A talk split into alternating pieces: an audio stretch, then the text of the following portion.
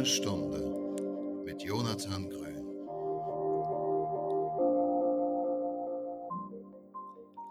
Moin, moin und herzlich willkommen, Rüdiger. Schön, dass du da bist. Moin, Jonathan. Freut mich, dabei sein zu dürfen. Wo und was gab es bei dir heute Morgen zum Frühstück?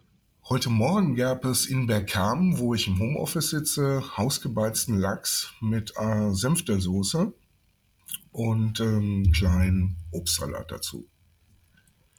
Wow, das, das ist. das klingt nach einem, äh, nach einem ziemlich hervorragenden Start in so einen, ähm, in so einen Freitag und trifft auf jeden Fall ganz gut auch schon den, den kulinarischen Schwerpunkt, den wir sicherlich in der Folge so ein bisschen haben werden. Ich habe nämlich, oder ich bin auf dich aufmerksam geworden ähm, mit einem Video von Weiß, beziehungsweise Munchies, Weiß Munchies aus dem Jahr 2017 und der Titel war Der Koch, den Gras am Leben hält, Cannabis Cuisine. Und da bist du als Cannabis-Koch vorgestellt worden und erzählst so ein bisschen über die Sorten, die zum Teil nach Zitrone und nach Beeren schmecken und dass du das äh, im Prinzip verwendest wie andere Gewürze. Was ich im Übrigen auch an dem routinierten Schneiden der, der Kräuter und anderen gesehen habe, dass da auf jeden Fall eine große äh, Routine auf jeden Fall am Start ist. Wo die herkommt, das werden wir sicherlich auch noch klären. Aber ähm, bleiben wir vielleicht erstmal genau da zu Beginn. Wie ist es zu diesem, äh, ja, wie ist es zu diesem Video gekommen? Ist Weiß auf dich zugekommen? Wie war da so, äh, wie war das so, äh, wie war da das Zusammenkommen? Ja, da muss ich noch ein bisschen weiter zurück ausholen. Und Gerne. zwar hat das Ganze 2015 bei mir begangen, begonnen. 2015 bin ich zu Cannabis als Medizin gekommen mhm. aufgrund meiner chronischen Erkrankung, Clusterkopfschmerzen, die ich seit 27 Jahren habe. Und ähm, ja, Cannabis hat mir meine Schmerzen nehmen können bis heute. Ich habe meine Krankheit damit sehr gut in den Griff bekommen. Ähm, aber im Zuge dieser ganzen Medikation äh, musste natürlich erstmal geschaut werden, wie Cannabis zu sich genommen werden kann. Mhm. Wie ist es am effektivsten für mich? Ähm, und da kam natürlich auch dann das Spiel ähm, dekarboxyliertes Cannabis, also Cannabis zu aktivieren mhm. und dann über Lebensmittel zu sich zu nehmen. Mhm. Ähm, Hintergrund ist da natürlich auch, dass ich irgendwann mal meine Ausbildung als Koch abgeschlossen habe, mhm. ähm, mehrere Jahre in dem Beruf gearbeitet habe, bis zum Küchenchef. Ähm, Kenne mich also da in dem Bereich sehr gut aus, was Kulinarik betrifft mhm. und wie man ähm, ja mit Temperaturen umzugehen hat. Ähm, und bin dann halt sehr schnell äh, darauf gekommen, bis dato war mir eigentlich Cannabis nur so bekannt, okay, es gibt Cannabis und äh, das berauscht und äh, ist eine Droge. Mhm. Also sage ich mal eigentlich diesem Stigmata entsprechend wirklich. Ja. Yeah. Aber ähm, in dem Fall ist mir dann halt bewusst geworden, es gibt natürlich viel, viel mehr Sorten. 2015 gab es leider nur Bedrocan in Deutschland. Oder yeah. zum Glück gab es wenigstens etwas, was man als Patient in den Apotheken beziehen konnte mit Ausnahmegenehmigung. Ähm, hat natürlich auch von den Terpenen, von den Aromen und Geschmack äh, nicht dann die äh, Vielfalt, die wir jetzt am Markt haben, von über 90 Sorten. Mhm, mhm, ähm, aber trotz dessen ging es in der Zeit, sage ich mal, darum, Patienten zu zeigen oder Menschen, die Cannabis als Medizin verwenden, zu zeigen, wie man denn richtig Cannabis aktivieren kann mhm. und das in seinen täglichen Lebensablauf mit involvieren kann, gerade wenn man sehr hohe Dosierungen zu sich nehmen muss. Ja. Und so entstand eigentlich damals die, ähm, der Sinn dahinter, ähm, ja, ein Format im Internet zu kreieren, was halt darüber Education macht und die Menschen aufklärt, wie es denn funktioniert. Und ich habe dann immer mit meinen Erfahrungen, äh, die ich natürlich immer weiter aufgebaut habe, ähm, das dann gezeigt, wie Patienten es am besten und optimal in verschiedene Gerichte integrieren können, so mhm. äh, dass man nicht nur immer Kekse essen muss. Mm, ja, ja, ja. Das ist so der Klassiker Kekse, Brownies, so dieser gebackene Kram, der auch ähm, ja in der Zubereitung eher einfach und, äh, und schnell zu handeln ist. Richtig, man braucht halt eine gewisse Temperatur, ähm, aber man kann natürlich das Cannabis vorher schon dekarboxylieren und dann auch für kalte ähm, Speisen und Getränke dementsprechend nutzen. Mhm. Ich komme nochmal auf dieses ähm, Video zurück, weil du jetzt mhm. auch gerade gesagt hattest, äh, in größeren Mengen. Und um das vielleicht so ein bisschen einzurahmen, damit man das auch ein bisschen besser ähm, verstehen und vielleicht auch nachvollziehen kann. Also ich bin tatsächlich ein Patient, ich komme in guten Monaten, komme ich tatsächlich mit fünf bis zehn Gramm, komme ich sehr gut klar. Mhm. Ähm, das ist nicht die Regel, aber äh, beziehungsweise das ist, ähm, das ist tatsächlich in den, in den allermeisten Monaten ist das tatsächlich der Fall und ich schaffe es auch mal. Ich bin in der glücklichen Position und auch da weiß ich, dass das eine sehr privilegierte Patientensituation ist auch mal ähm, ein oder zwei Wochen oder das versuche ich, oder was heißt das versuche ich, das mache ich seit vielen Jahren, einmal im Jahr einen kompletten Monat darauf zu verzichten und zu gucken, okay, wie komme ich irgendwie ähm, dann anderweitig zurecht. Aber das ist bei mir auch eine Erkrankung, die ähm, in erster Linie im, im Darm sozusagen auftritt und ich kann halt relativ viel mit Ernährung, Stressmanagement, ähm, Schlaf, Erholung, Meditation, ähm, vielleicht auch kalten Duschen etc. Da habe ich schon einen relativ großen Einfluss sozusagen dann auch auf diese Krankheit zusammen, zusammen sozusagen mit Cannabis. Mhm. Und bei dir, wir kommen dann sicherlich auch nochmal genauer dann zur Indikation, sieht das ja ein bisschen anders aus. Und ich habe das jetzt auch deshalb betont, weil in dieser Pasta, die man in diesem 90-sekündigen Video sieht, die werde ich unten in den, in den Shownotes entsprechend verlinken, da sieht man, wie du eine Portion Pasta zubereitest und allein in dieser Portion Pasta befinden sich zwei Gramm Cannabis. Ja. Genau, und das ist ja schon mal, also jetzt, wenn ich das so mit meinen Mengen und vor allem meinen täglichen Mengen irgendwie vergleiche, dann ist das ja schon mal, dann stellt man relativ schnell fest, das ist ein anderes Level. Und wenn ich mir jetzt vorstelle, zwei mhm. Gramm beispielsweise zu vaporisieren innerhalb kürzester Zeit, ähm, zumindest mit den Geräten, die ich so da habe, das würde relativ lange dauern. Richtig. Und ähm, das hast du ja wahrscheinlich dann auch relativ schnell festgestellt, dass dieses Kochen eigentlich ähm, ja prädestiniert dazu ist, viel, viel größere Mengen zuzubereiten. Wie hast du für dich die Mengen rausgefunden? Weil du wusstest ja wahrscheinlich auch nicht von Anfang an, okay, wie viel, um mal bei der Pasta zu bleiben, äh, oder, oder generell bei einem Gericht wie einer mhm. klassischen, ich nenne es mal eine klassische Mittagsmahlzeit, mhm. wie viel da tatsächlich reinkommt. So, wie bist du da äh, vorgegangen?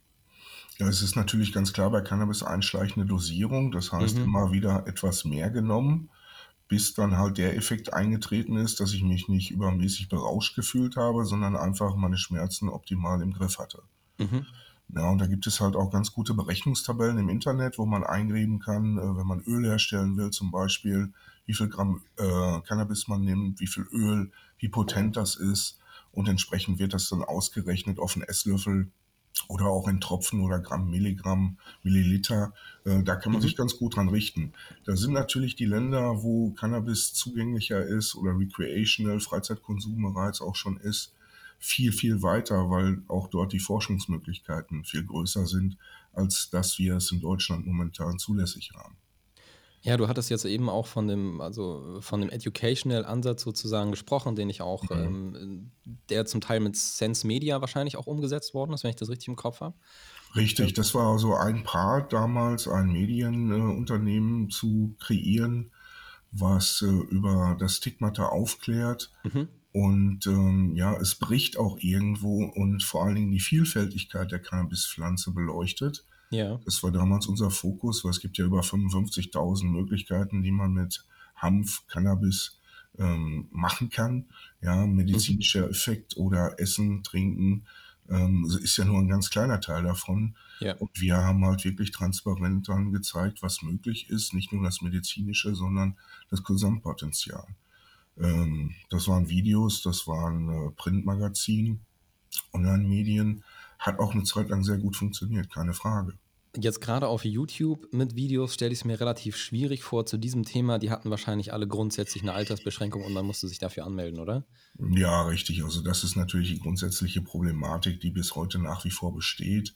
Ja. Jeder, jeder Influencer, der in dieser Thematik arbeitet, ähm, Podcast betrifft es vielleicht noch nicht so sehr, aber gerade Videocontent, auf jeden ähm, Fall, ja, ja, definitiv sehr problematisch zu sehen.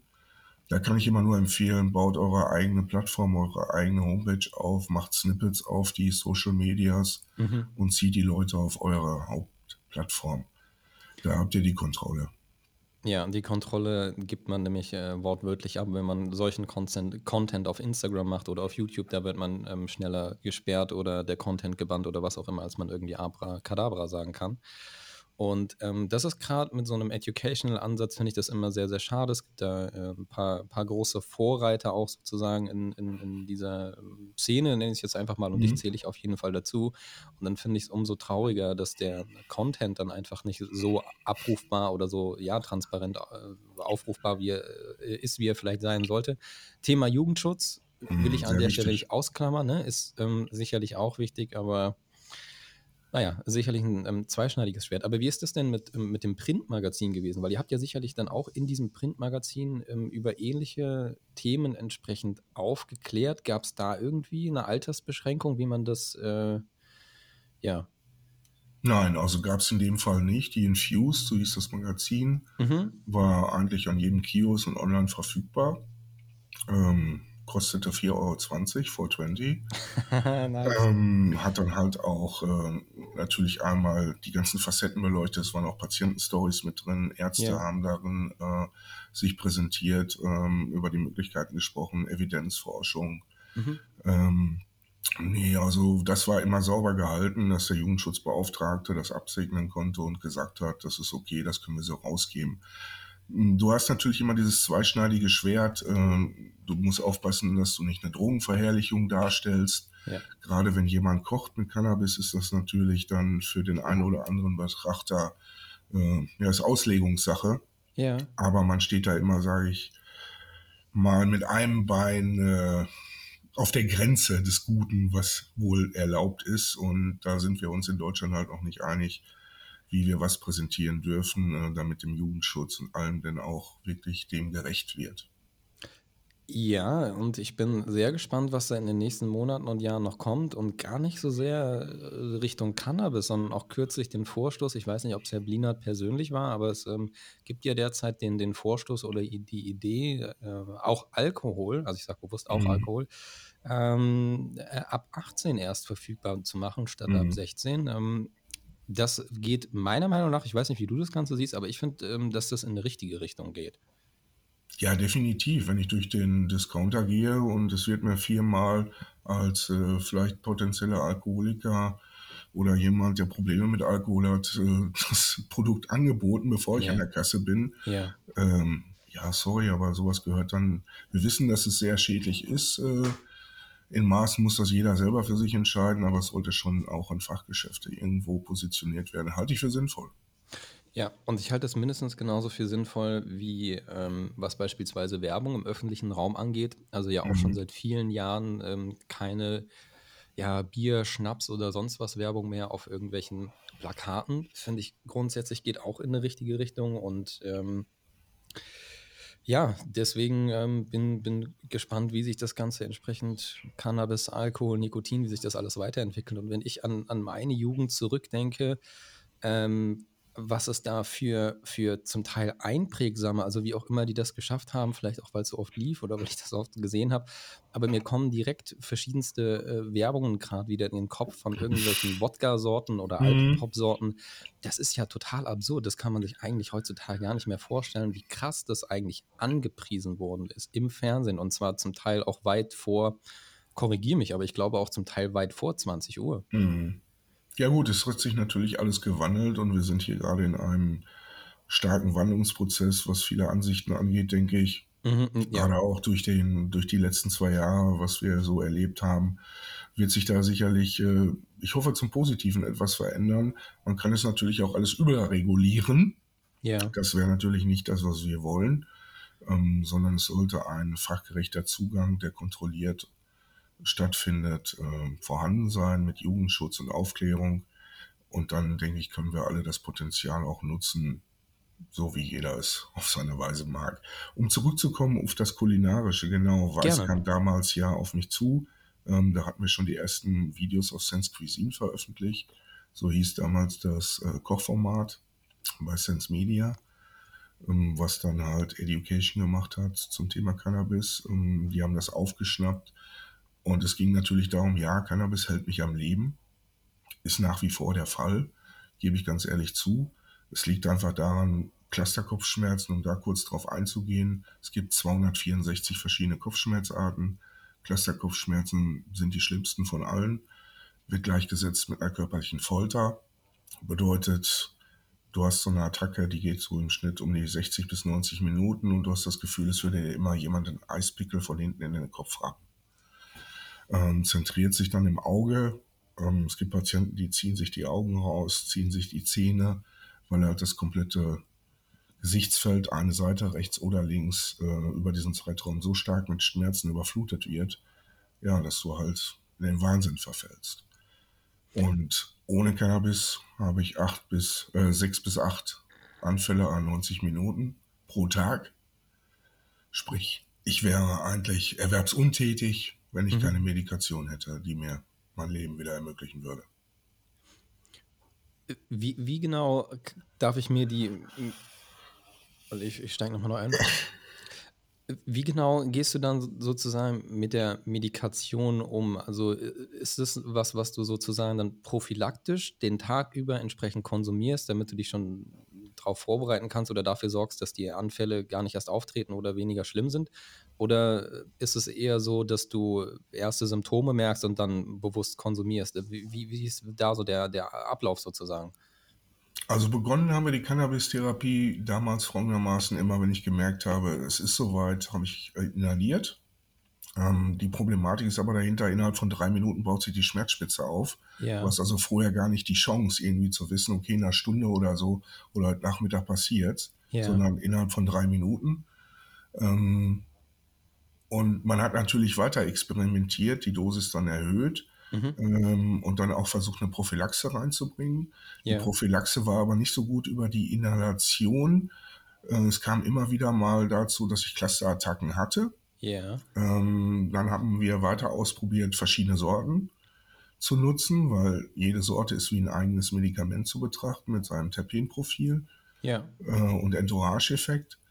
Von daher haben wir uns an dieser Stelle weitergetastet, aber parallel habe ich natürlich gemerkt, okay, wenn ich Cannabis oral zu mir nehme, hat es eine ganz andere Wirkung auf meinen kompletten Körper und auch auf den Cluster, als wenn ich es nur inhalieren würde, vaporisieren würde.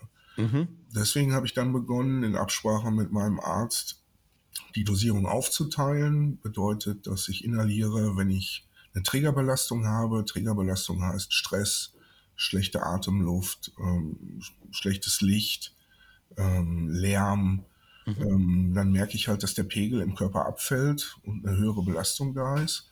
Dann kann ich das durch Inhalation ausgleichen, ja. weil das wirkt sehr schnell, von innerhalb von 30 bis 60 Sekunden, sage ich mal, ist ein mhm. Wirkungseintritt zu verspüren. Mhm. Bei der oralen Aufnahme, je nachdem, ob es jetzt mit viel Fett oder Zucker ist, kann es ja doch schon mal 30 bis 60 oder 90 Minuten dauern, bis dort erstmal eine Wirkung ansetzt. Ja, ja. Ja, also das ist auch eine Möglichkeit.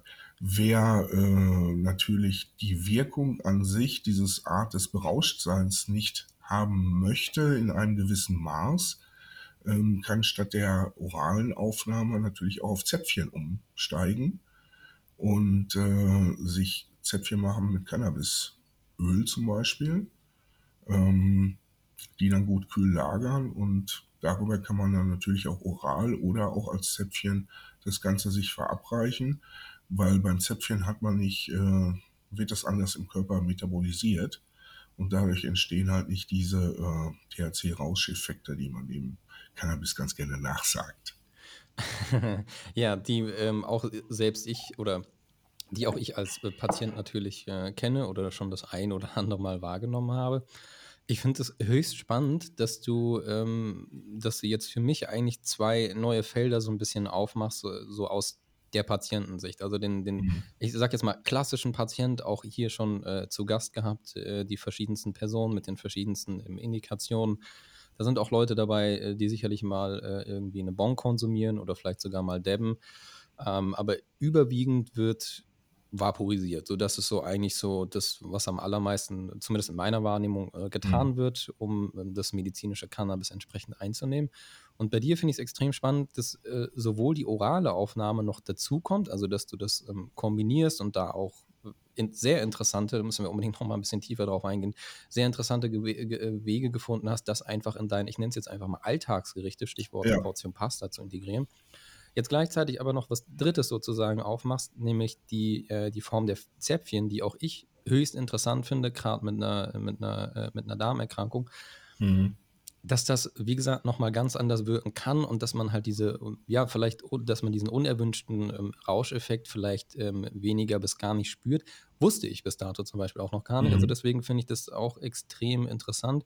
Und jetzt kann man vielleicht nochmal zu dem Punkt zurückkommen, dass, was du auch in dem Video gesagt hast, von dem ich ganz zu Beginn besprochen habe. Nämlich, dass ähm, das eigentlich wie, wenn man dazu Medikament sagen will, da scheiden sich auch so ein bisschen die Geister, aber wenn man mal äh, bei dem Wort Medikament bleiben will, dann ist es wie jedes in Anführungsstrichen andere Medikament, nämlich dass man eigentlich so vier bis sechs Wochen eine Einstellzeit hat und dieses High, dieser Rausch sozusagen, der dann eigentlich immer weniger bis gar nicht mehr äh, vorhanden ist. Sonst wäre man ja auch nicht in der Lage, seinen, seinem Alltag oder überhaupt seinem Berufsalltag, von dem ja, von den du ja auch vorhin schon mal so ein bisschen angekratzt hast, äh, überhaupt zu bewältigen. Richtig, also diese Einstellungsphase ist genau gleich wie bei jedem anderen Medikament, vier bis sechs Wochen. Danach ist die Toleranz entsprechend aufgebaut. Und bei einschleichender Dosierung funktioniert das wunderbar. Wichtig ist natürlich, dass man bedenkt, auch wenn ein Sortenwechsel stattfindet, ähm, hat man gegebenenfalls eine neue Einstellungsphase, mhm, weil die mhm. Sorte natürlich auch anders wirken kann. Und ich erzähle immer, äh, wie ich das alles selber für mich mache. Das ist heutzutage gar nicht mehr nötig. Es gibt super Apotheken, die wir mittlerweile im Land haben, die das wunderbar für einen herstellen. Also da kann ich Apotheken gerne mal empfehlen. Ähm, da kann man dann direkt auch sich die Zäpfchen machen lassen. Sprich, wenn ich äh, eine Cannabis-Verordnung habe und spreche mit meinem Arzt, ich, dass ich das gerne als ein Zäpfchen hätte, mhm. dann kann der Arzt das mit auf dem Rezept vermerken, weil das benötigt die Apotheke als Anweisung, äh, als Arzneimittelanweisung, damit mhm. sie das bearbeiten kann und dann können sie dir die Zäpfchen herstellen. Die können dir auch schon dekarboxyliertes Cannabis machen. Also die Möglichkeiten sind sehr, sehr vielfältig geworden. Es gibt natürlich nicht alle Apotheken, die das machen, aber spezialisierte, auch vor allen Dingen die Online-Versand machen, damit jeder Patient daran kommt, bieten diese Möglichkeit an. Da sollte man wirklich mal im engen Austausch kommen. Die Möglichkeiten sind da. Das ist eine richtig, richtig gute Idee. Es ist natürlich jetzt ein bisschen äh, problematisch, schräg, schräg schwierig, äh, hier in Anführungsstrichen Werbung für Apotheken zu machen, weißt du wahrscheinlich selbst. Aber ähm, wenn da jemand näheres Interesse haben sollte, gerne auf mich oder gerne auch auf dich ähm, entsprechend einfach zukommen, dann kann man da sicherlich ähm, weiterhelfen. Aber den Tipp, den du gerade ge gegeben hast, also es sind in der Regel auch, äh, das ist auch meine Erfahrung, Apotheken, die sich so ein bisschen mit auf den Online-Versand sozusagen mit spezialisiert haben oder generell ähm, da äh, ja gefühlt schon eigentlich eine reine Cannabis-Apotheke sind.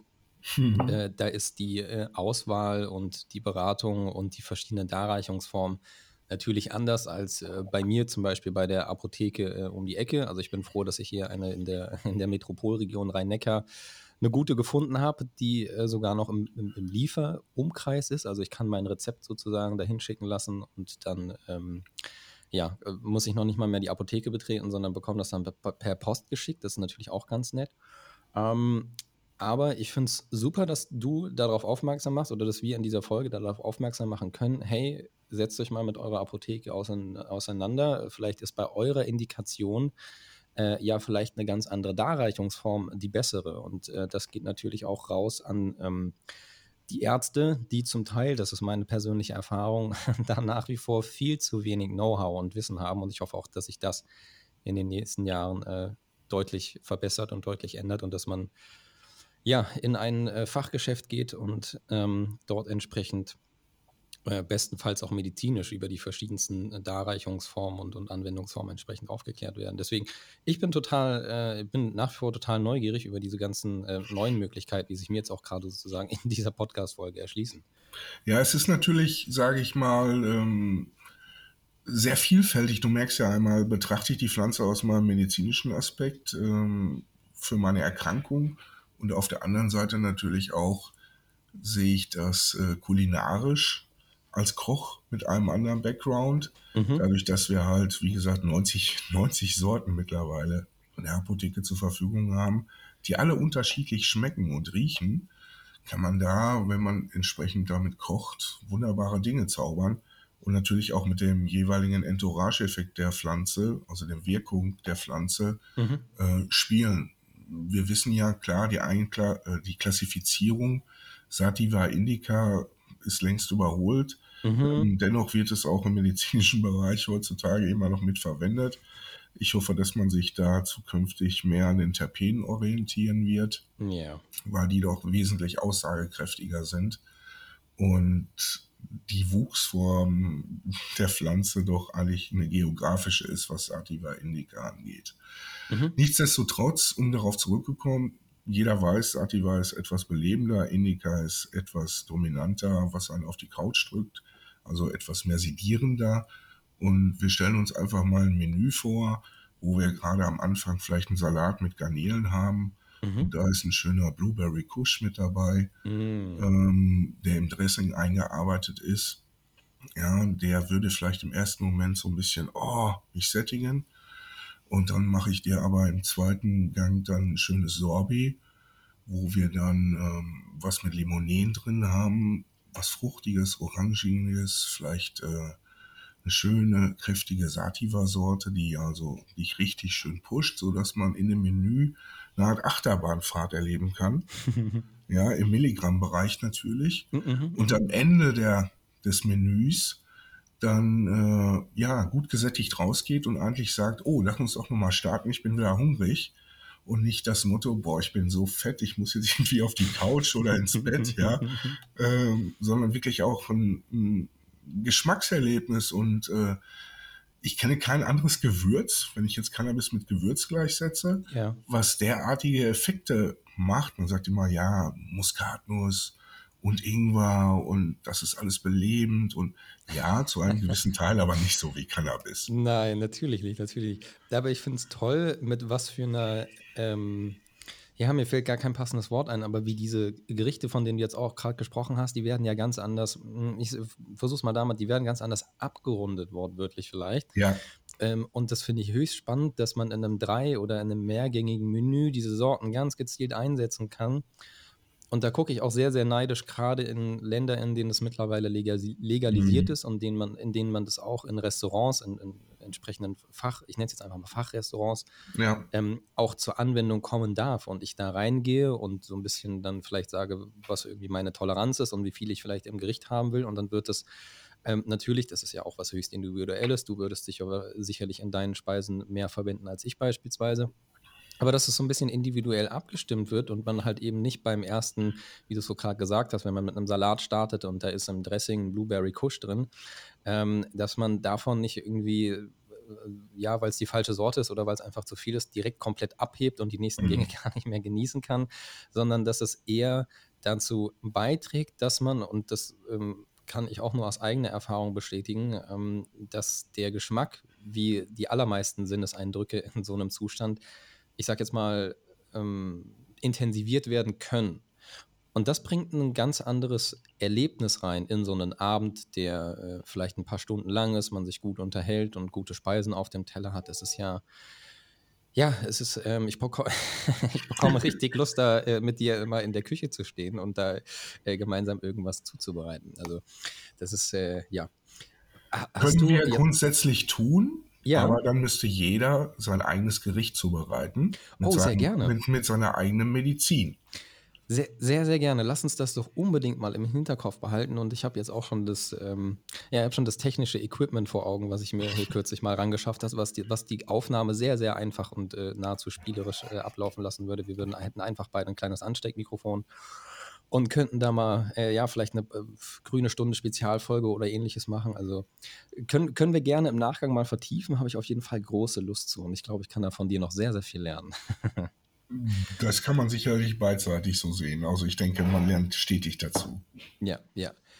Jetzt sind wir so tief in der, in der Kulin- Kulinarik drin. Hast du, ähm, du hast jetzt schon einen Strain genannt. Vielleicht kannst du noch zwei, drei, wenn dir gerade welche einfallen, zwei, drei Strains nennen, in Kombination vielleicht mit deinen Lieblingsrezepten. Also hast du ein Lieblingsrezept, von dem du sagst, ja, also muss jetzt nicht die Pasta sein oder kann auch gern die Pasta sein, das ist ja egal, von dem du sagst, dieses Gericht ähm, bereite ich am liebsten mit diesem Strain zu. Gibt es da ein, zwei? Also es gibt, All-Time Favorite oder sowas? ja, so ein Alltime Favorite sind Mellow Macarona. Das ist ähm, Gebäck.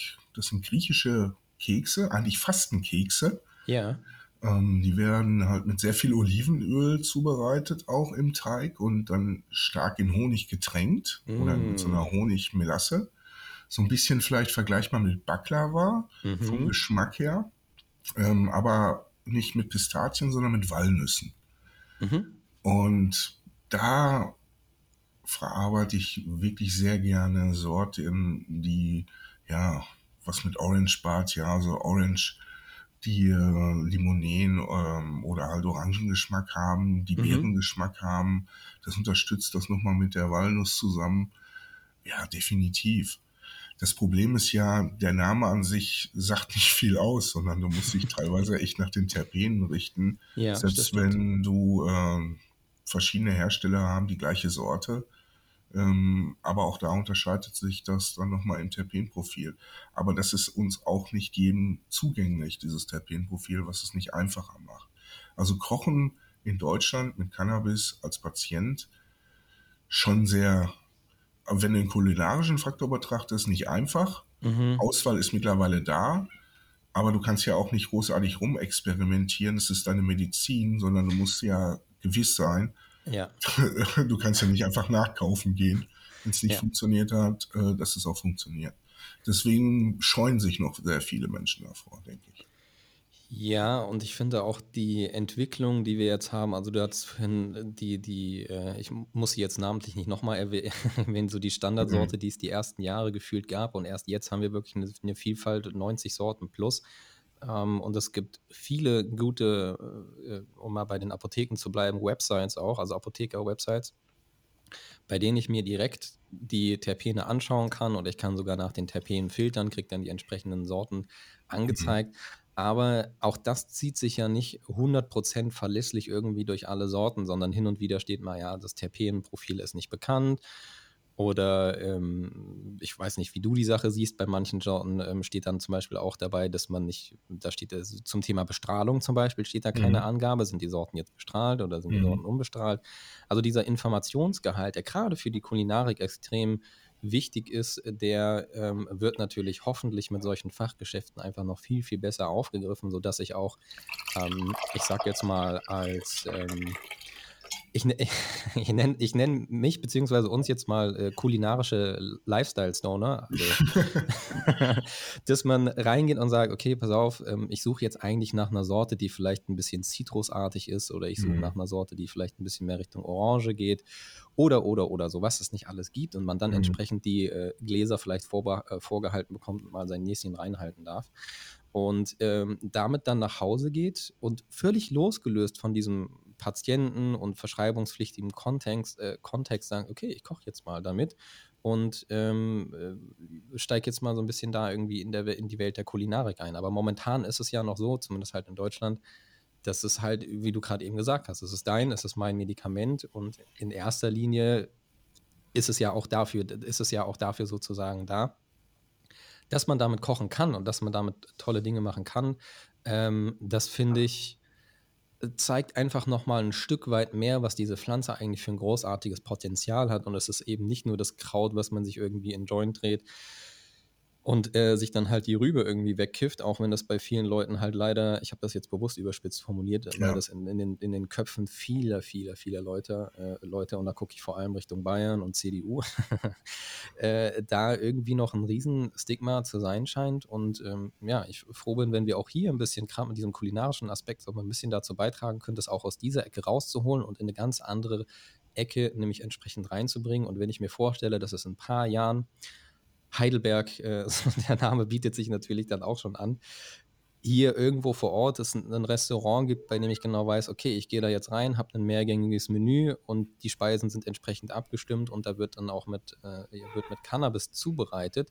Nicht nur um einen leichten oder mittelstarken, je nachdem, wie das halt gewünscht ist, ähm, Rauscheffekt zu vielleicht äh, zu haben oder die Sinneswahrnehmung entsprechend zu verstärken, sondern geschmacklich dabei was ganz anderes rumkommt. Ich glaube, viele Leute können sich gar nicht vorstellen, dass ähm, gerade das Gericht, von dem du zum Beispiel gesprochen hast, mit jeder Sorte, die du da potenziell reintun würdest, halt einfach auch anders schmeckt. Ja, definitiv. Und, wirkt auch. Und wirkt natürlich auch, anders schmeckt und anders Ja. wirkt. Deswegen fand ich das so schön, dass du gesagt hast, um, in diesem, um bei Medikamenten zu bleiben, dass eigentlich jede Sorte als einzelnes Medikament zu betrachten ist. Habe ich so bis dato auch noch nicht gehört, aber ähm, wird mir sicherlich im Kopf bleiben, weil ich finde es verdeutlicht, gerade bei Leuten, die da wenig Anknüpfungspunkte haben, verdeutlicht wirklich nochmal so das Potenzial der, ähm, der einzelnen Strains. Jetzt würde ich nochmal. Ja. ja, ich muss aber auch nochmal ganz klar darauf hinweisen, dass es natürlich auch nicht sehr einfach ist, mit Cannabis zu kochen. Absolut. Ähm, sprich absolut. einmal natürlich, äh, wie ist es zu verarbeiten, das ist der eine Weg. Und das andere natürlich, wenn man keine Erfahrungen hat, wie man, wie die Wirkung ist bei der oralen Aufnahme, wird gerne mal zu viel genommen des Guten. Ja, leider. Lieber mhm. weniger, go slow, äh, start slow, ja, als zu viel reinzutun, weil negative Erlebnisse möchte man nicht unbedingt haben. Ja, ja. Es kann, da hört man ja immer wieder oder liest man wieder, da haben welche Kekse oder einen Kuchen gebacken. Ähm, die wussten davon nichts und hatten auf einmal Herzrasen, haben sich unwohl gefühlt, Kreislauf. Ja, und äh, zwei Stunden später haben sie sich totgelacht. Gut, sterben kann man davon nicht. Bisher ist mir zumindest niemand bekannt, der an Cannabis verstorben ist. Das ist ja auch eine Mythe. Nach wie vor null, ja. Das kann Richtig, man ganz die ganz gerne vorangetragen wird. Ähm, von daher muss man diesen Punkt halt immer noch mal erwähnen. Auch das Thema Jugendschutz, wenn man sich Gebäcke macht, äh, Backwaren, Lebensmittel, egal was, die Lagerung muss entsprechend auch gesichert sein, ja. dass der Zugang nicht für Jugendliche vorhanden ist.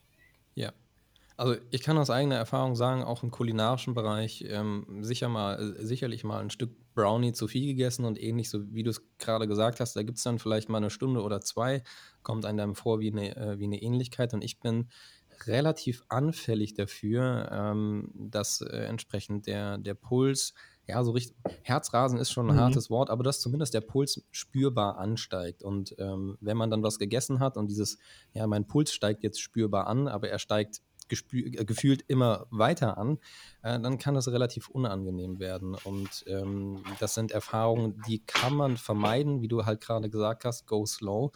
Und da lieber im Zweifel immer mit viel zu wenig anfängt, als mit viel zu viel. Das ist, ähm, also wer da Interesse hat und äh, wer entsprechend vielleicht auch Patient ist und ähm, Patient ähm, ähm, impliziert ja auch, dass man die Volljährigkeit erreicht hat, in dem Fall dann ähm, dann kann man damit äh, ja sicherlich mal das Ganze ausprobieren, aber Vorsicht. Vorsicht sollte wirklich bei der, bei der Menge und Dosierung äh, sollte man walten lassen. Und auch da gibt es, glaube ich, in den Weiten des Internets ähm, genügend. Du hast ja gerade von, du hast, äh, du hast von diesen Tabellen gesprochen, wo man beispielsweise die Mengen dann eingeben kann und sich das runterrechnen lassen kann und so. Ähm, das ist eine gute Sache. Und um nochmal auf die 2 Gramm äh, Portion, äh, um auf die 2 Gramm in dieser Pasta-Portion zurückzukommen, ja. das wäre, ähm, das ist mit großer Wahrscheinlichkeit, mit sehr, sehr großer, also nicht nur mit großer Wahrscheinlichkeit, das wird für die aller, allermeisten ähm, viel, viel, viel zu viel sein. Und auch ich also auch ich, äh, für mich wären zwei Gramm zu viel. Aber da kann man gleich nochmal zu der. Ähm, mein zu Frühstück. genau, da kann man nochmal äh, zu der Menge dann gleich kommen. Also was ich ähm, aus, dem, aus, dem, ähm, aus dem Gespräch noch in Erinnerung hatte, war, dass es bei dir tatsächlich ja auch 10 Gramm am, am Tag sind und 300 Gramm im Monat. Richtig. Und wenn man das jetzt mal als Rahmen nimmt und dann wieder von, dieser zwei, von den 2 Gramm in der Pasta hört, dann relativiert sich das auch wieder so ein bisschen. Kommen wir gleich sicherlich nochmal hin. Ähm, was mich noch mal kurz interessieren würde, auch weil ich schon mal einen Koch hier ähm, in, in der grünen Stunde hatte.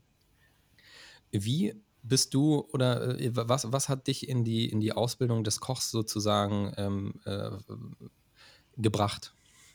Meine Eltern haben mich gezwungen. Nein, so würde ich es jetzt nicht sagen. Ich stand vor der Wahl, nach meiner Schule weiter zu studieren. Ich wollte eigentlich Richtung IT gehen. Oh, mh. Meine Eltern allerdings äh, befürworten den handwerklichen Job und da wir Gastronomie hatten, habe ich mich dann für den Koch entschieden, weil ich auch immer gerne gekocht habe damals schon. Ja. Yeah. Habe dann eine sehr gute Ausbildung hinter genießen können in einem sehr guten Haus habe mich dann ein paar Jahre weiterentwickelt in der kulinarischen Szene. Aber es hat mich dann leider, oder was heißt leider, wie das Leben, wo es einen so hinschlägt, wieder in die IT-Branche dann letztendlich verschlagt. Ähm, habe da mehrere Unternehmen gegründet im Bereich äh, Event, Vermarktung. Äh, wir haben damals Netzwerkequipment vermietet. Es war Mhm. 2000 schon für LAN-Partys, große LAN-Partys veranstaltet. Kommt mir sehr bekannt vor. Äh, ja, also schon früh äh, in diesem Nerd-Bereich tätig gewesen. Das ist immer ein Steckenpferd gewesen. Ja, ja. Bis ich dann 2015, da war ich noch, 2015 war ich sogar noch Küchen, da bin ich wieder Gastronomie gegangen, war ich Küchenchef, Ja. konnte dann aber durch die Erkrankung meinen Job nicht mehr ausüben. Meine Ärzte sagen, ja, tut mir leid, Therapieresistenz ist jetzt gegeben. Nach 20 Jahren hat man eigentlich so die Hoffnung bei Clusterkopfschmerzen, es verschwindet von heute Ja. auf morgen, als hätte Ja. jemand einen Schalter umgelegt. Oder was seltenst passiert, dass es dann chronisch wird. Weil es war nicht immer chronisch bei mir. Es war Okay. so 20 Jahre lang in Episoden. Sprich, ich hatte immer im Frühjahr und im Herbst die Probleme, dass diese Clusterkopfschmerzen auftreten. Meistens nachts, mal für eine Stunde, dann war wieder gut. Also sehr, sehr, sehr komisch. Deswegen hat es auch zehn Jahre gedauert, bis überhaupt ein Arzt diagnostiziert hat, sie haben doch Clusterkopfschmerzen. Da bin Wow. ich sehr viele Ärzte, habe ich sehr viele Ärzte durchlaufen müssen, um zu erfahren, was es denn letztendlich ist und wie ich es auch behandeln kann. Und was die Symptome, was die Trigger sind, was Einflüsse sind, war ein sehr, sehr langer Weg, bis dann die Medikation nicht mehr funktioniert hat, beziehungsweise die Ärzte immer gesagt haben, ja, so, die Episode ist ja vorbei, die ihre Kopfschmerzen sind weg. Medikament muss ja funktioniert haben. Und wenn es am Anfang immer nur so eine Woche war, das hat sich ja aufgebaut. Erst war es eine Woche, ein paar Jahre später waren es zwei Wochen, dann drei Wochen, sechs Wochen, bis zum Schluss dann drei Monate. Da wusste ich aber, okay, jetzt fängt die Episode an und in drei Monaten ist Schluss. Als wenn jemand einen Schalter umlegt. Das ist halt ein genetischer Defekt im Hypothalamus, im Kleinhirn, was man mittlerweile weiß. Ja. 0,1 Prozent der Bevölkerung weltweit leiden darunter und 55 Prozent der Clusterkopfschmerzpatienten begehen halt Selbstmord. Es wird auch Suizidkopfschmerz genannt, aufgrund der starken Schmerzen. Die Krankheit selbst bringt dich nicht um, aber sie treibt dich in den Wahnsinn, dass du irgendwann nicht mehr willst. Und in meinem Fall muss ich sagen, Cannabis ist halt das Schöne. Der Nebeneffekt, es lässt mich meine Krankheit auch vergessen. ja schön, Ich muss nicht schön. ständig darüber nachdenken, oh Gott, könnte ich jetzt, könnte der nächste Anfall kommen. Weil Cluster macht dein Leben ja auch nicht mehr planbar. Wenn innerhalb von drei Minuten irgendwas passieren kann und du auf dem Boden liegst, ja, früher habe ich mich gar nicht aus dem Haus getraut. Als ich wusste, jetzt ist es chronisch, es kann jeden Tag mehrfach kommen. Ich habe nur noch an meiner Sauerstoffflasche gehangen und in völliger Isolation gelebt und habe gedacht, wie soll denn das jetzt weitergehen? Und dann kam Cannabis als Medizin. Und heute scheint mir die Sonne aus dem Besagten. Also äh, jetzt gerade mit dieser 55-prozentigen äh, Suizidrate ist das ja Mhm. nahezu unfassbar, was das für ein großartiger Rückgewinn an Lebensqualität ist. Also äh, jetzt also mit dieser Zahl, die da jetzt wirklich in meinem, in, Mhm. in meinem Kopf, ähm, ja, sich in meinem Kopf so ein bisschen festgesetzt hat sozusagen. Und ähm, du hast ja auch gesagt, die, die, ich weiß nicht, ob es die Schmerzarten oder die Kopfschmerzarten waren, die es in über 200 Formen gibt. Ja, Kopfschmerzarten, 264. Genau, und halt, ja, Cluster-Kopfschmerz sozusagen die, die, die, die Spitze des Eisberges ist und auch, Mhm. du hast ja auch gesagt, das lässt sich mit Folter letzten Endes Ja. äh, gleichsetzen. Das ist ja wirklich un, un, komplett nahezu, äh, das heißt nahezu, so einfach unvorstellbar für mich. Und deswegen ist es auch unvorstellbar, wie, also was das für ein Gefühl sein muss. Du hast es in dem, in dem Weiß-Video, um kurz darauf zurückzukommen, auch kurz angesprochen, als du zum ersten Mal daran gerochen hast, also zum ersten Mal diesen, diesen ähm, ja, intensiven Cannabisgeruch wahrgenommen hast, bei dem du halt vorher immer ja, vorher immer das Ganze sozusagen verteufelt hast und dann festgestellt hast, Moment mal, das nimmt mir jetzt hier die Schmerzen, das hält mich am Leben. Ähm, das muss ja ein unvorstellbares Gefühl gewesen sein, oder? 2015 war das, richtig? Richtig. Ja, das kann ich, dieses Erlebnis hat sich einfach eingebrannt. Äh, Apotheke, erste Dose Canna Cannabis, 5 Gramm Beducan. Sorte darf ich ja nennen, ich bin ja Patient. Ja, natürlich. 125 Euro habe ich bezahlen dürfen. ähm, wusste damals noch nicht, dass man in der Apotheke zu dem Zeitpunkt verhandeln muss über den Preis. Ja, inhaliert. Und im ersten Moment hat es mir halt die Schmerzen sofort genommen, den Druck aus dem Kopf, was Ja. ich bis dato monatelang hatte. Ich hatte eine Episode, die hörte überhaupt nicht mehr auf. Die hat im Oktober startete die. Und ich glaube, April, Mai bekam ich meine Ausnahmegenehmigung. Das Mhm. ging relativ schnell. Da hatte ich sehr viel Glück, dass ich Dr. Grotenherben damals gefunden habe. Mhm. Ja, dann der zweite Aspekt war, meine Ärzte gesagt haben, ja, bei deiner Erkrankung ist es ganz klar, dass die Krankenkassen auch die Kosten dafür übernehmen werden. Und im dritten Moment natürlich das, was du immer verteufelt hast oder was immer gesagt wurde, ja, es bringt dich nur in die Gosse und bleib davon weg und das macht dich nur kirre und du kommst dann auf Koks und Heroin und in die Kriminalität. Ähm, so bin ich auch groß geworden auf dem Dorf, ja. Schützenfest und Alkohol, lass hoch die Ja. Tassen, ja. Ja, äh, natürlich. wer ist der Größte, wer trinkt am meisten? Ist ja das Schützenfest, aber alles gut. Ne? Nur für mich war das nie so meine Welt und vor allen Dingen äh, dann die, die Resonanz der Krankenkasse. Ja, ist ja schön, dass es ihnen hilft, aber es steht nicht im Leistungskatalog. Ich so, ja und jetzt? Ja, müssen sie die Kosten selber tragen. So, und wir haben angefangen mit einer Dosierung von 150 Gramm. Wenn ich gerade gesagt habe, 5 Gramm, 125 Ja. Euro, kann man sich das ja schnell mal hochrechnen. Wow. Äh, da waren wir schon über ein paar tausend Euro. So, und wenn du krank bist, dann bist du ja nicht unbedingt jemand, der finanziell gut gestellt ist, Ja. sondern dann bekommst du eh schon dein Krankengeld ähm, und musst zusehen, wie du Familie am Leben hältst. So, dann ging, ja, Ja. bitte. Habe ich, hab ich das eben äh, richtig verstanden? Also du hattest erst eine Kostenübernahme von der Krankenkasse und die ist dir dann wieder entzogen worden. Das kam 2017. Das war jetzt, was ich gerade erzählt habe, das war 2015. Ah, okay, okay, okay, bin ich eins zu früh.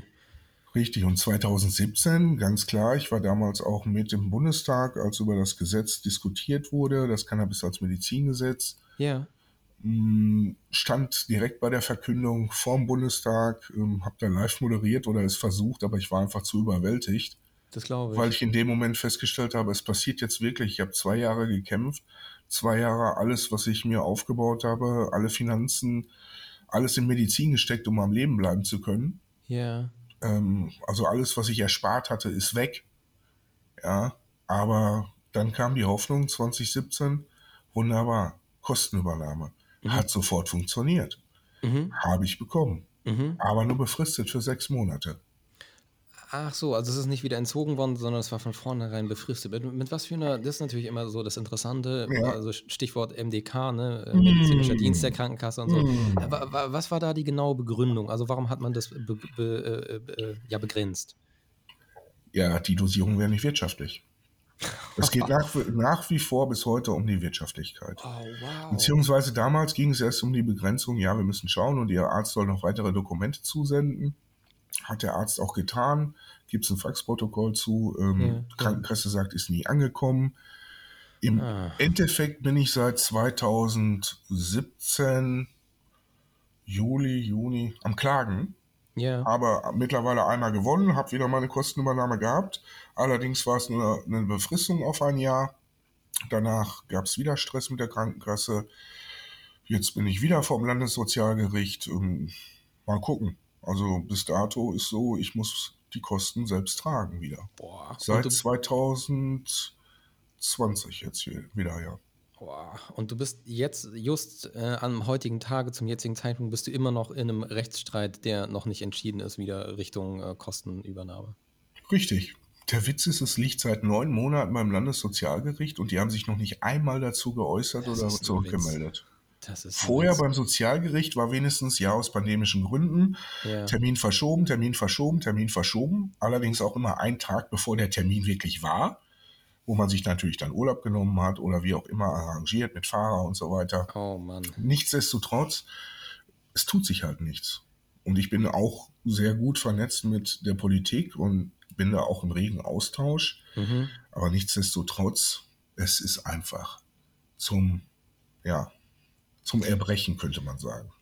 Ja, gerade mit einer Diagnose wie deiner ist es ja auch mehr als absolut nachvollziehbar, dass die, äh, die Mengen, also wie gesagt, 10 Gramm am Tag, 300 Gramm am Monat, halt auch einfach notwendig sind und es aber aus äh, Sicht der, der Krankenkasse dann das Stichwort Unwirtschaftlichkeit kommt. Das ist ja wirklich so ein großer Schlag ähm, ins Gesicht. Es wird immer davon äh, gesprochen, was wir für ein tolles äh, Gesundheitssystem haben hier in, in, in Deutschland. So das haben wir sicherlich auch im europaweit oder im weltweiten Vergleich so keine Frage, aber es gibt dann halt doch immer wieder so Punkte, gerade beim Thema Cannabis, was ich auch in den letzten Jahren dann immer ja, seitdem ich mich intensiver damit auseinandersetze, dann auch immer wieder mitbekomme, wo ich einfach nur eigentlich tagelang den Kopf schütteln könnte oder müsste, um das irgendwie, um diese, ja, am letzten, Endes, am letzten Ende des Tages Ungerechtigkeit irgendwie zu kompensieren.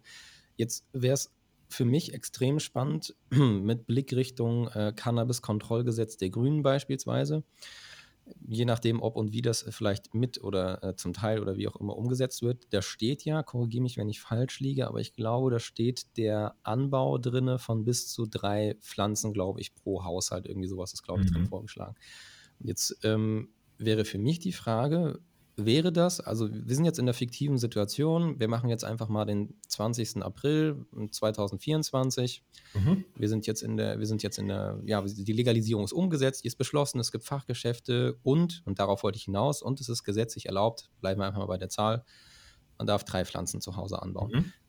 Wärst du ein Patient, der sagen würde, geil, okay, ich ziehe mir jetzt sozusagen meine, meine eigene Medizin?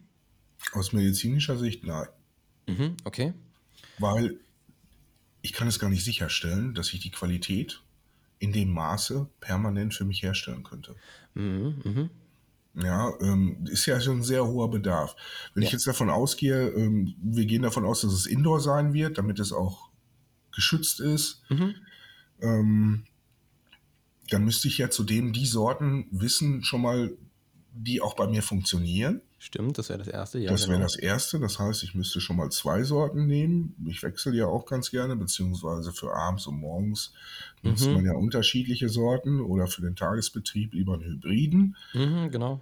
Ähm, das müsste man wissen. Also man muss sich halt schon sehr viel Fachwissen aneignen und dann dauert das ja sicherlich auch seine drei, vier Monate mit Trocknung. Ähm, dann musst du oder sagen wir mal so, ich kann anders besser, besser das Ganze argumentieren. Ich habe damals 2016 Anbauantrag gestellt, beziehungsweise 17 war es sogar. Ach ja, okay. Es ging ja darum, wie dieses Cannabis als Medizingesetz entstanden ist. Das ist ja ein wirklich auf dem Druck der Patienten entstanden, weil zu viele geklagt haben.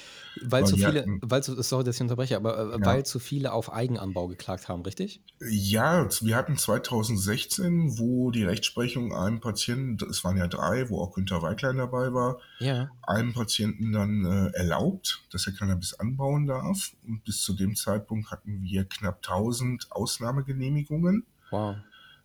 Und diese Patienten haben aufgrund dieser Rechtsprechung sofort Anbauanträge rausgeschickt. An die BFA. Ja. Und drei Monate später kam dann urplötzlich das Cannabis als Medizingesetz. Mhm. Weil nur so, deswegen wird es auch das Cannabis äh, Anbauverhinderungsgesetz ganz gerne bei den Patienten yep. genannt. ja. ähm, von daher war das eine Notwendigkeit, die entstanden ist, aber da sieht man halt wieder, dass die Patienten durchaus den Druck machen müssen und nach wie vor auch darum kämpfen müssen, ja. dass sie ihren Zugang bekommen zur Medizin. Das ist ganz wichtig. Nur dann wird sich auch was tun. Wenn kein Druck entsteht, dann wird nicht agiert. Es ist also diese, allein diese Tatsache, ich glaube, die hatte ich zumindest hier in diesem Podcast jetzt zum ersten Mal. Ich finde es schön, dass du das gerade nochmal so toll zusammengefasst hast. Das ist an Absurdität eigentlich nicht zu überbieten, wie genau dieses Gesetz zustande gekommen ist und oder was in erster Linie halt wirklich dazu beigetragen hat, weil ich glaube auch, dass das weder einem Großteil der Patienten und Patientinnen noch Konsumenten, Konsumentinnen da irgendwie überhaupt bewusst ist, wie es dazu gekommen ist. Deswegen äh, das Eigenanbauverhinderungsgesetz, äh, in Klammern sozusagen oder in Anführungsstrichen wie auch immer, das trifft es halt am Ende des Tages. Und das ist, ähm, das zeigt auch ein Stück weit nochmal mehr, wie, zumindest zum damaligen Zeitpunkt, mittlerweile ändert sich ja zum Glück ein bisschen was, wie die Sicht von der Politik überhaupt auf dieses Thema ist und wie man sozusagen darauf reagiert und mit welchen Maßnahmen darauf reagiert. Und das lässt irgendwie auf eine, ich sag mal, es lässt auf eine unschöne Art irgendwie äh, tief blicken. Du weißt, was ich meine ja, man hat versucht viel zu tun, man hat auch einiges erreicht. Das ist ja auch zu befürworten, aber es ist auch noch viel Platz nach oben da, ja. um vieles besser zu äh, regulieren. Und wir Patienten, ich spreche mal für wir, ich spreche jetzt für mich mal als Patient, ich mhm. sehe es natürlich toll, wenn man über eine regulierte Abgabe von Cannabis spricht. Aber als Patient würde ich es natürlich auch befürworten, wenn man erstmal den medizinischen Markt vernünftig regulieren könnte. Sodass die ja. Menschen, die daran, die daran profiti davon profitieren können, einen Nutzen zu haben an der Cannabis-Therapie, auch den Zugang und die Kosten erstattet bekommen. Ja. Was das ist ganz wichtig. Das, das ist extrem wichtig und ich ähm, hatte das, glaube ich, in einer der vorherigen Folgen so ein bisschen diese fiktive Vorstellung, dass es, ähm, dass es ja einfach einen, dass es eine Zuzahlung gibt von irgendwie, ich nenne jetzt einfach mal einen niedrigen Betrag, irgendwie 5 oder 10 Euro. Man, man reicht sein Rezept entsprechend ein, was man vom Arzt bekommen hat, wie das ja zum Teil mit anderen, das heißt zum Teil mit anderen Medikamenten halt auch der Fall ist, die halt dann irgendwie verschreibungspflichtig sind oder so, aber ich zahle jetzt nicht dieses komplette fucking Medikament, sondern ich mache halt irgendwie eine kleine Zuzahlung. Und sagen, ja. wir, sagen wir mal 5 oder 10 Euro. Und äh, dann kriege ich irgendwie meine 50 Gramm zum Beispiel, ne? Also, also was, was wäre das allein schon riesen, für einen riesen Fortschritt, wenn ich für 50 Gramm Cannabis nur 5 Euro Zuzahlung leisten muss, weil ich halt eben eine entsprechende Diagnose habe, weil mein Arzt entschieden hat, das hilft bei der Therapie und so weiter. Ne? Ähm, das ist schwierig auch dann zum Teil ähm, das vom, vom, ja, diese, diese Trennung auch dann zu haben zwischen dem Recreational Market und dem Medical Market. Ähm, aber ich finde, die ist verdammt nochmal notwendig, weil am Ende des Tages haben Patienten ähm, einen komplett anderen Anspruch, ein komplett anderes, ähm, ja, mir fehlen, mir, mir, fehlen so ein bisschen die Worte, aber du weißt vielleicht, wo ich hingehe. Also, ein anderes äh, Setting, ja. Genau, ein, andre, ein, anderes Setting als Patient, als, äh, wie gesagt, bleiben wir noch mal kurz bei dem, bei dem Lifestyle, ähm, kulinarischen Lifestyle-Stoner, der äh, vielleicht kerngesund ist und der jetzt aber einfach nur Interesse hat, mal damit zu kochen oder das halt einfach mal auszuprobieren. Und ähm, der zahlt vielleicht keine Ahnung, ob das jetzt fair ist oder nicht, sag du es mir, aber der zahlt vielleicht einen komplett anderen Preis in der Dispensary als du oder ich als Patient in der äh, Apotheke, vielleicht mit einer entsprechenden kleinen Zuzahlung. Ich weiß nicht, wie du, das, wie du dieses Setup so finden würdest. Du, das ist noch das Glaskugeldenken, da weiß ich absolut nicht, wie sich das ergeben wird, wie sich die mhm. Preise, wie das ganze Management dahinter steht. Werden es die gleichen Produkte sein, vielleicht in unterschiedlichen Chargen, die es vielleicht nicht medizinisch geschafft haben für die Zulassung, mhm. aber unbedenklich sind und in den Recreational können. Mhm. Gibt es ja viele Ansätze in dem Bereich. Ja. Darüber kann man jetzt nur spekulieren. Von daher denke ich einfach im medizinischen Bereich, für mich ist, wenn ich über Cannabisblüten rede, ja. Cannabisblüte ist ein Trägermaterial. Ja, mhm. wir müssen eigentlich über die Wirkstoffe reden. Weil die mhm. Krankenkasse sagt ja zum Beispiel bis 100 Gramm, darüber mit Ausnahmekennzeichen A, ist es ja möglich, Cannabis zu verordnen, mhm. Cannabisblüten. So, aber ob ich jetzt 100 Gramm Cannabisblüten nehme mit 5% THC oder mit 22% THC. Oh, guter Punkt. Es bleiben 100 Gramm Blüten. Ja, ja also, ja. liebe Krankenkassen, wir müssen hier über Wirkstoffgehälter sprechen. Ja, auf der einen Seite und nicht über, ob das jetzt äh, Masse an Blüten sind, das ist völlig unspektakulär. Das ist, musste eigentlich hinten wegfallen, sondern der Wirkstoffgehalt. Das ist Trägermaterial. Hast du in diese Richtung gehen, also das ist ja schon ein sehr, sehr konkreter Wunsch, weil du auch gesagt hast, du bist im Austausch äh, mit, mit der Politik. Was wäre so, wenn du das jetzt fiktiv mal aufmalen könntest, was wäre so dein Szenario, bei dem du sagen könntest, ja, so stelle ich mir persönlich, ich sage jetzt auch bewusst als Patient, so stelle ich mir eigentlich die Verordnung und die Abgabe, so wie stellst du dir das in, in der Idealwelt, wie gesagt, jetzt wirklich erstmal nur mal für dich als mhm. Patient mit so einem hohen Bedarf, wie, wie würdest mhm. du dir das vorstellen? Eigentlich so wie früher, dass mein Facharzt das Rezept ausstellen kann, ich in die Apotheke gehe und das ärztliche verordnete Medikament abholen kann. Mhm. Punkt. Das ist aber leider nicht der Fall. Der Ansatz, der realistisch zu sein scheint, ist, dass Ärzte eine gewisse Schulung, was Cannabis und Schmerzen oder Therapiemöglichkeiten bei Cannabis betrifft, absolvieren. Mhm. Diese anerkannt wird von den Krankenkassen mhm. und dadurch der Arzt in die Lage versetzt wird, Cannabis als Therapie für einen Patienten zu verschreiben, ohne die äh, Kostenantrag für die Kostenübernahme stellen zu müssen da gibt es ja jetzt schon Ansätze. Ja, das wäre schön, wenn es genau in so eine Richtung äh, gehen würde und wenn man sich vor allem mit dem MDK nicht mehr irgendwie, vor allem als ähm, kranker Patient, irgendwie da auch noch seine, seine Zeit und Nerven mit irgendwie opfern muss. Ich glaube, ich habe in zwei Jahren zehn MDK-Gutachten geschafft. wow, ähm, ich bin mir relativ sicher, dass, ähm, also ist jetzt natürlich auch eine, ähm, äh, ja, was ich sagen will, ist, das ist, ähm, ist ein trauriger Rekord auch, ne? natürlich auch auf eine Art ja. irgendwie. Und ich bin mir relativ sicher, dass das äh, in den, dass es, ja, ich glaube, es wird erstmal keiner toppen irgendwie in den nächsten Folgen sozusagen. Also das, äh, ja. Es geht ja, es geht ja nicht ums Toppen, es geht einfach darum, dass man einen Weg für sich gefunden hat, im Leben klarzukommen, äh, schmerzfrei für seine Familie da sein zu können, Spaß wieder am Leben zu haben, mhm. die Schmerzen irgendwie zu handeln der Nebeneffekt, der sich ja noch ergeben hat, ich meine, ich kann immer noch so ein bisschen oben einen draufsetzen. Ich habe ja nicht nur Clusterkopfschmerzen, sondern ich habe auch chronische COPD, das ist eine obstruse Lungenerkrankheit und Schuppenflechte. Mhm. Ähm, die Schuppenflechte ist verschwunden, als ich begonnen habe mit der oralen Kombination. Oh, das heißt, dass okay. ich auch Cannabis zu mir nehme über den Körper. Ja. Weil du hast natürlich, also bei mir war es so, dass es an verschiedenen Stellen, Knie, ähm, Ellbogen, ja, mal im Gesicht, unterm Bart, überall, wo man es nicht unbedingt haben will, sich die Schuppenflechte, Schuppenflechte ausgebreitet hat. Mhm. Und dann mit der oralen Aufnahme ab einer gewissen Dosis, ja, alle Symptome jetzt mittlerweile verschwunden sind und ja, wow. ich keine Schuppenflechte mehr habe. Im Endeffekt nehme ich ein Medikament für drei Erkrankungen, bin damit voll erwerbstätig, mache einen tollen Job, wie mein Chef immer zu sagen pflegt, bin zufrieden mit meinem Leben aber das ist nicht ausreichend, um eine Kostenübernahme zu bekommen. traurig, höchst, höchst ja. traurig. Und, ähm, aber ich ja, kämpfe weiter. Ja, das, ähm, und du, du, diesen, diesen Kampf, den du, den du da aufnimmst, ähm, da kann auch ich nur als, also auch als ein Patient mit einer komplett anderen Indikation trotzdem sagen, äh, mal ein großes Lob und ein großes Dankeschön aussprechen. Also allein diese, diese ja, erschreckende Zahl von, von zehn Gutachten in zwei Jahren können sich, glaube ich, die wenigsten vorstellen, was das, äh, was das tatsächlich bedeutet. Außer wahrscheinlich die äh, paar Handvoll Leute, die das vielleicht hier hören und äh, selber schon mal den Spaß hatten, sich damit irgendwie auseinandersetzen zu müssen.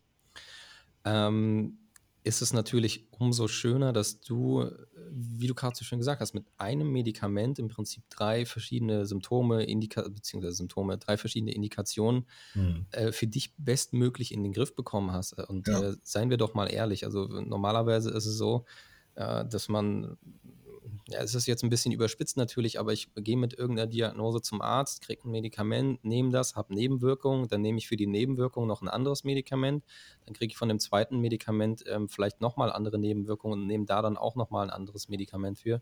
Und äh, bin dann, also das ist jetzt so, so, ein bisschen der umgekehrte Fall sozusagen, habe aber dann irgendwie bei einer Krankheit drei oder vier, drei oder vier verschiedene Präparate.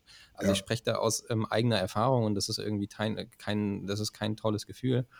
Ähm, und auch das zeigt halt wirklich nochmal so das Potenzial. Also ich glaube, wir haben es jetzt in, in, in, dieser Folge sehr gut hinbekommen, das von verschiedenen, verschiedensten Perspektiven mal so ein bisschen äh, einzurahmen, nicht, natürlich auch mit dem kulinarischen Schwerpunkt. Mhm. Und Jetzt interessiert mich vor allem ähm, so ein bisschen auch als abschließende Frage, weil du vorhin auch so andere Drogen mal kurz genannt hattest.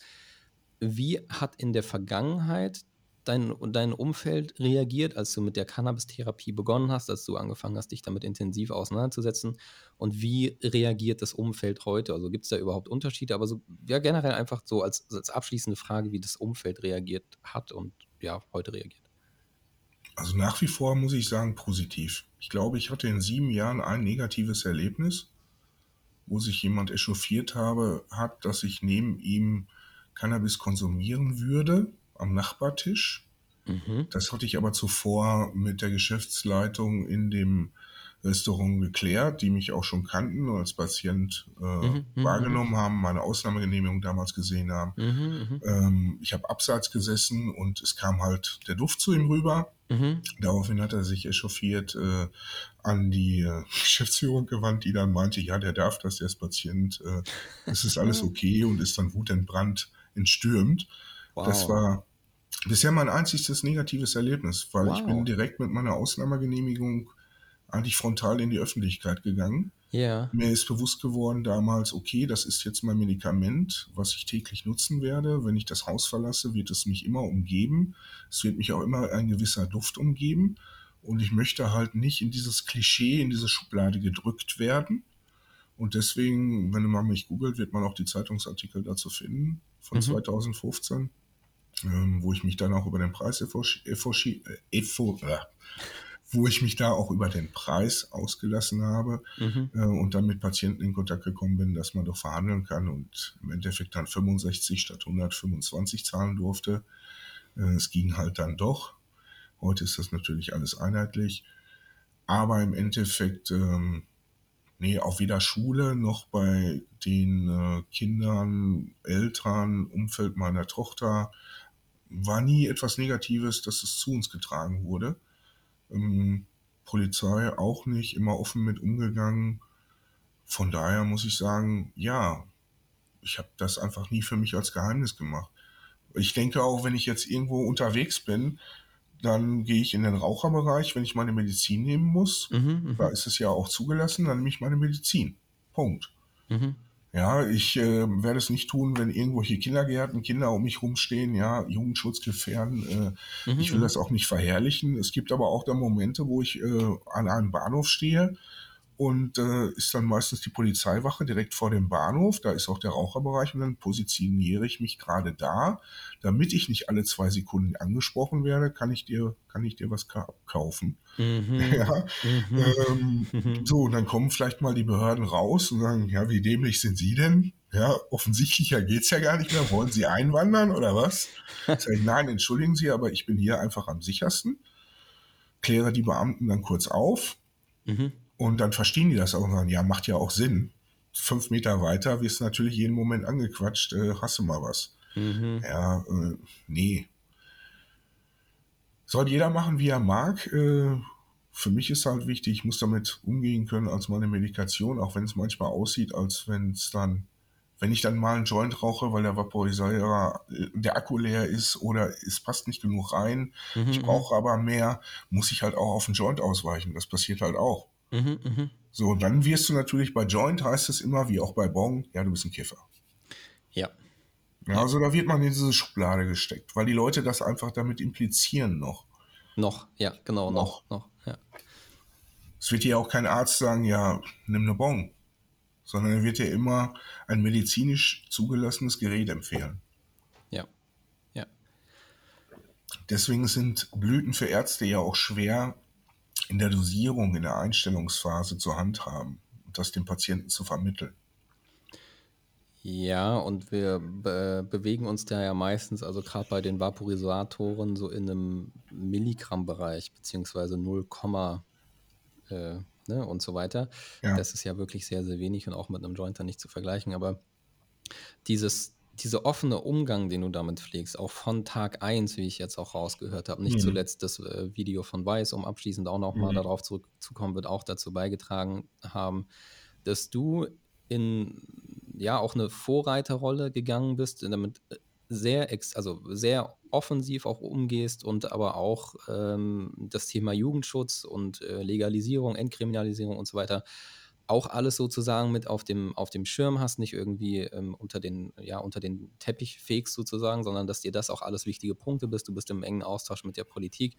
Und ich glaube, ähm, dass wir viel mehr Menschen noch wie dich brauchen, auch jetzt noch, die zusammen mit vielen, vielen anderen, möglichst vielen, vielen anderen, diesen Druck auch aufbauen und der Druck dann auch dafür sorgt, dass wir, ähm, das sagt mein äh, Kollege Lito immer so schön, wir das gemeinsam gestalten können, was in den nächsten ein, zwei, drei Jahren passiert und dass das nicht wie in, zu, in, zum Teil in anderen Ländern dann ähm, halt so abläuft, wie es äh, für Patienten halt irgendwie nicht gut und angenehm wäre. Also das Gegenteil von dem, was du vielleicht so ein bisschen skizziert hast. Deswegen abschließend äh, mein, äh, mein, mein tiefster Dank für, für deine Arbeit, für deine Aufklärungsarbeit, für das ganze ähm, Infotainment, was wir jetzt hier vor allem rund um die Kulinarik auch bekommen haben. Und ich bin mir relativ sicher, Rüdiger, dass wir beide ähm, bestimmt im Laufe dieses Jahres äh, nochmal gemeinsam irgendwo in einer Küche stehen und da was Leckeres zubereiten. Das ist durchaus vorstellbar. wunderbar, wunderbar. Dann Gut. ja, bedanke ich mich nochmal ganz offiziell für die, für die Zeit, für deine Einsichten. Schön, dass du da warst und ähm, ich freue mich aufs nächste Mal. In diesem Sinne, wir hören uns garantiert. Wir hören uns.